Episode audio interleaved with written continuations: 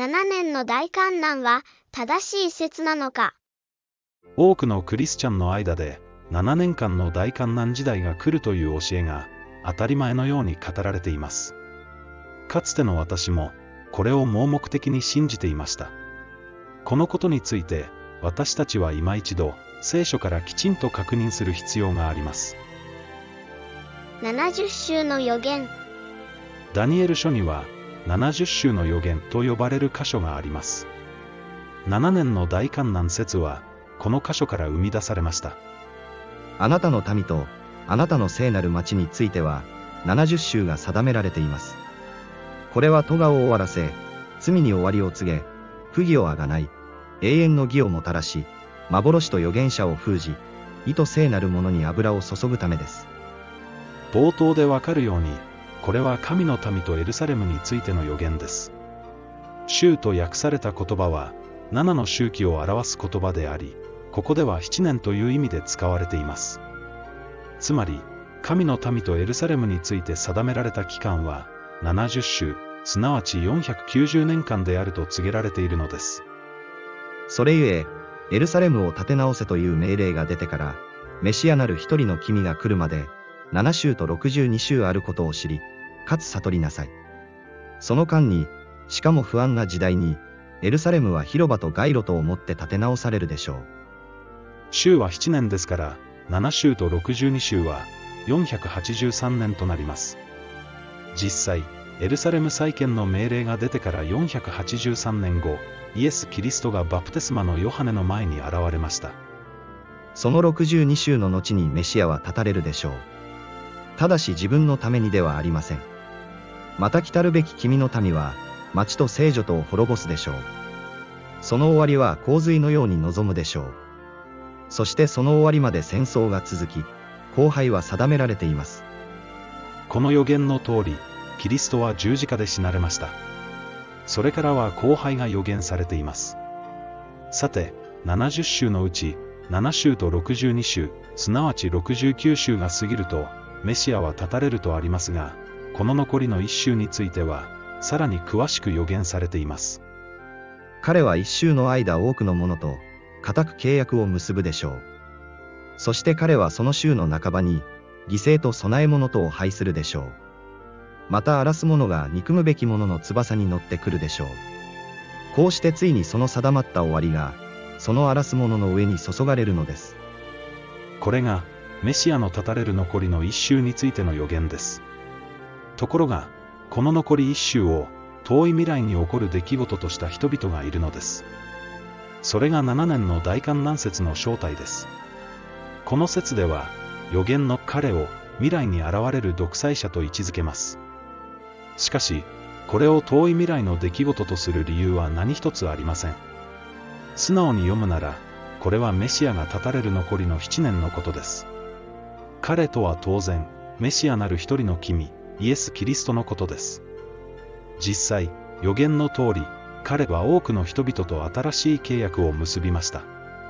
そうして週の半ばすなわち宣教から3年半経った時自らが全人類の罪の生贄となって犠牲と供え物を拝されたのです。ここではじめにあなたは生贄と捧げ物と犯罪と財祭とすなわち立法に従って捧げられるものを望まれず好まれもしなかったとあり次に見よ私は身旨を行うために参りましたとある。すなわち彼は後のものを立てるために初めのものを廃止されたのである。この身旨に基づきただ一度イエス・キリストの体が捧げられたことによって私たちは清められたのである。残りの3年半。残りの7年のうち3年半でメシアは立たれました。すると神の民とエルサレムについて定められた残りの3年半はどうなったのでしょうか。一つはこう解釈することができます。その後弟子たちは3年半の間ユダヤ人に宣教を続けたがついにステパノという殉教者が出てユダヤ人への宣教は終わった。実際その事件をきっかけにパウロが動き出し福音は違法人へと移っていきましたしかしもっと素直に読む方法がありますまた荒らす者が憎むべき者の翼に乗ってくるとあるように残りの3年半をそのまま大観難と読む方法です。ジョークの反災が取り除かれ、荒らす憎むべきものが建てられる時から、1290日が定められている。この期間は延長されて、今も続いているのです。大観難。3年半、すなわち1260日。それは聖書において、いつも大観難を表すキーワードとして使われてきました。女は荒野へ逃げていった。そこには、彼女が1260日の間養われるように、神の用意された場所があった。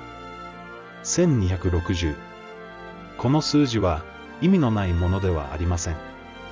ダニエルの予言した残りの3年半を示唆する数字なのです。1260日、3年半、42ヶ月、一時と二時と半時、これらはいつも生徒が逃げ、かくまわれる期間を表してきました。この期間が終わると、主が来られ、天と地は焼かれます。そして私たちが焼かれないために、この期間はずっと延長されてきたのです。しかし、今の天と地とは、同じ御言葉によって保存され、不信仰な人々が裁かれ、滅ぼさるべき日に火で焼かれる時まで、そのまま保たれているのである。愛する者たちよ。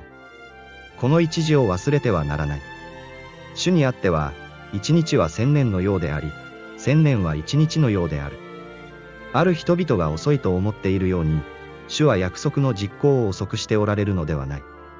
ただ、一人も滅びることがなく、すべての者が悔い改めに至ることを望み、あなた方に対して長く忍耐しておられるのである。ここで、残りの一週の記述を思い出してください。彼は一週の間多くの者と、固く契約を結ぶとあったように、イエス・キリストは、今も多くの人と契約を結び続けています。私たちが一人も滅びないように、主は長く忍耐しておられるのです。私たちのせいで、花婿が来るのが遅れているのです。花婿の来るのが遅れたので、彼らは皆居眠りをして、寝てしまった。夜中に、さあ、花婿だ、迎えに出なさいと呼ぶ声がした。けれど、第七のラッパが吹かれるとき、この期間は終わります。第七の見つかいが吹き鳴らすラッパの音がするときには、神がそのしもべ、預言者たちにお告げになった通り、神の奥義は成就される。聖書はずっとこのことを教えてきました。私たちはもう大観難の渦中にいるのです。この延長期間はいつ終わるとも知れません。その日は不意にやってきます。用意ができていないなら、泣いて歯ぎしりすることになるでしょう。間違った教えを信じ、まずは未来の独裁者が来るはずと思っているなら、戸が閉められることになるのです。7年の大観難や観難前景挙説など間違った教えが多くのクリスチャンを眠らせています。メシアが立たれて以来、荒廃が進んでいる証拠です。ダニエルが予言した通り、残りの3年半の間に、神の民とエルサレムは荒廃を続けているのです。気づいてください。聖書の言う神の民とは私たちであり、エルサレムも私たちのことなのです。あなた方は、以前は神の民でなかったが、今は神の民であり、以前は憐れみを受けたことのないものであったが、今は憐れみを受けたものとなっている。勝利を得る者を、私の神の聖女における柱にしよう。彼は決して二度と外へ出ることはない。そして彼の上に、私の神の港、私の神の都、すなわち、天と私の神の身元から下ってくる新しいエルサレムの名と、私の新しい名とを書きつけよう。これこそ私たちの持つべき自己認識です。エルサレムを立て直しましょう。荒れ果てた城壁の破れを作ろうのです。これが最後の働きとなるでしょう。